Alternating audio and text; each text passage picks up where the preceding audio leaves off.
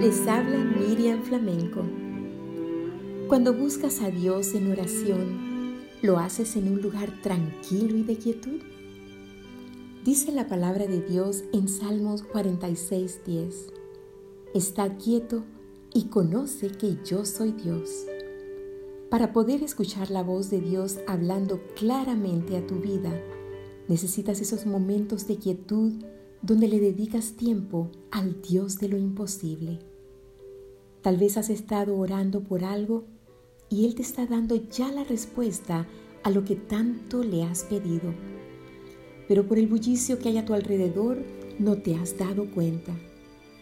Él quiere calmar tu vida agitada y ansiosa y traer paz a tu corazón angustiado.